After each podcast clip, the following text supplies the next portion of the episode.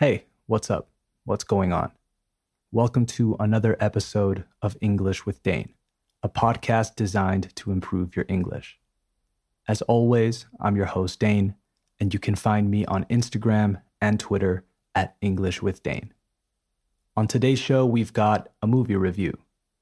If you listened to the last episode of English with Dane, episode 28, then you know I was about to go to the movies to watch yesterday. And I said I would review it, so I did.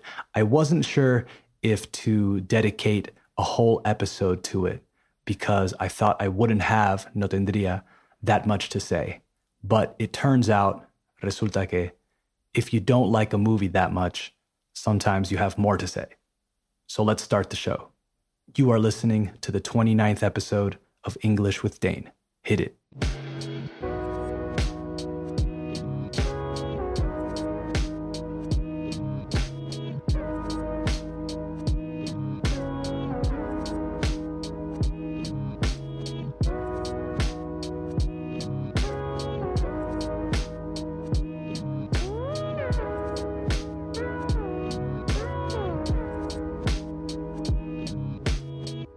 Okay, we have officially started the show. So the other day, I get a call from my brother asking me if I want to go to the movies. I answered, Well, it depends. What movie are we watching? And he said, Oh, this new movie that came out called Yesterday. It's about this guy who has an accident or something, and when he wakes up, nobody remembers who the Beatles are, so he uses their songs to become famous. Then he said, Danny Boyle directed it. And if that name doesn't sound familiar, if it doesn't ring a bell, he directed movies like Trainspotting, The Beach, Slumdog Millionaire, 28 Days Later, etc. And then he said, it was written, fue escrita, by the guy who wrote Four Weddings and a Funeral, Notting Hill, Love Actually, etc. His name is Richard Curtis. We didn't know his name at the time. I had to look it up, tuve que buscarlo, to tell you. We're not that nerdy about movies. We're pretty nerdy, but not that nerdy. A quick tip for all the Spanish people out there use the word nerdy.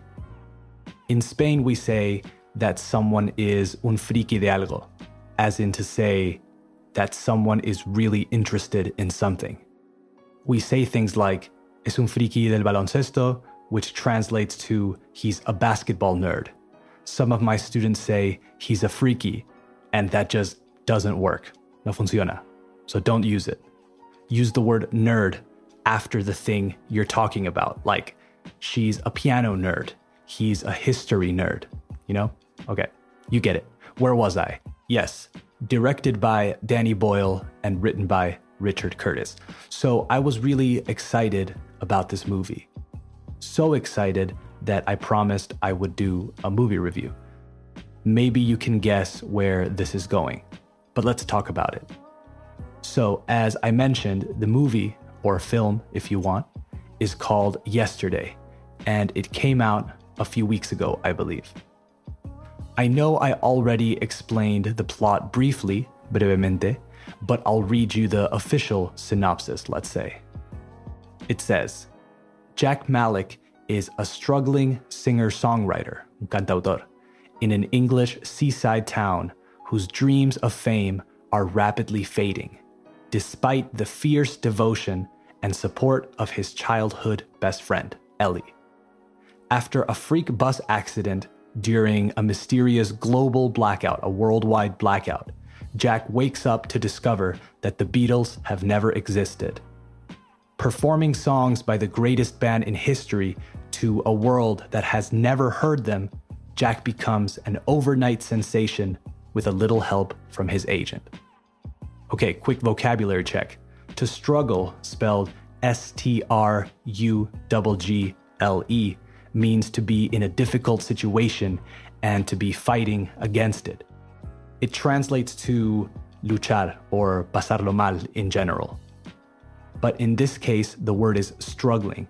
Jack Malik is a struggling singer songwriter. He's the classic struggling musician. He lives in a seaside town, so next to the sea, and then it says his dreams of fame are quickly fading. To fade means to begin to disappear, right? Desvanecerse in Spanish. We use the term fade to black when in movies the screen slowly turns black, right? At the end of a scene or a movie when the hero rides off into the sunset and then the screen gradually becomes black, we say fade to black. Anyway, Jack Malik's dreams are fading despite, a pesar de, the fierce devotion and support of his friend Ellie, who is the girl that he grows up with, con la que crece. Fierce, by the way, means aggressive, okay, uh, feroz in Spanish. So yeah, then the accident, and he wakes up and no Beatles. So, what to say about this movie?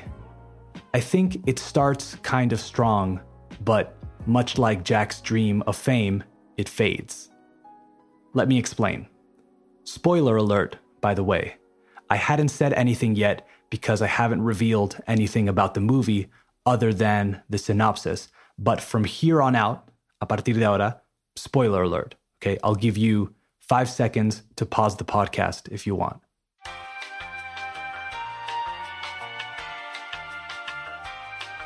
Okay, here's the first thing that bothered me about this movie.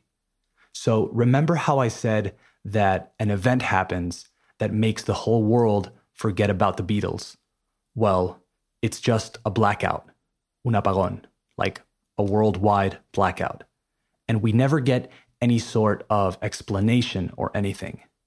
When Jack wakes up, his manager and longtime friend, Ellie, who is the love interest in the movie, by the way, tells him that there was this worldwide blackout, and that's it. We don't get anything else for the rest of the movie. It's like completely disconnected. I think it would have been interesting to connect it somehow, de alguna manera, but they didn't. And as a spectator, I'm quickly put in a position where I just have to accept it. So, although I was excited for the plot, la trama, to really take off, despegar. Part of me was thinking, wait, what about the blackout though? Aren't we going to talk about the blackout? I'm not trying to be negative from the beginning, but I do remember feeling that when I watched it. Here's something positive. One thing that I really liked was how they showed him struggling, right? Pasándolo mal they showed him playing the worst gigs ever. A gig is a musical performance, by the way, a concert, spelled G I G. So they showed him playing the most depressing gigs I've ever seen. One was at a local cafe where the only people watching were his friends sitting at a table. Another one was at a festival, and it's great because when Ellie, his agent and best friend, tells him that she got a gig for him at a festival, he's really, really happy. But it turns out, resulta que, he's playing at the little children's area and nobody is even paying attention. I thought those scenes were pretty funny. But at the same time, I think those scenes are easy to make funny, if that makes sense. I also loved his original songs because they were really bad, but in a very subtle way, de manera sutil. You might hear them and think, hey, that song's not bad. But I can tell you, as somebody who has written many bad songs in his life, I promise that those songs were terrible, but in the best way. They had meaningless cliche lyrics that sound kind of cool. They had uninteresting chords and melodies that only sounded a little bit cool because of the energy Jack was playing with. I don't know. That might have been my favorite part of the movie. Okay, more stuff. Ellie. Let's talk about her. So, like I said, Ellie is the girl he grew up with. She is his biggest fan and also his manager. She is the only one who really believes in his music, and she's in love with him. but he doesn't see it. I understand that it's a romantic comedy and that it has to be like that. This kind of super obvious thing that's right there the whole time, but I wasn't buying it. No me lo creía. And I think I know why. Here's my theory. Maybe I'm completely wrong, but hear me out. Let me explain.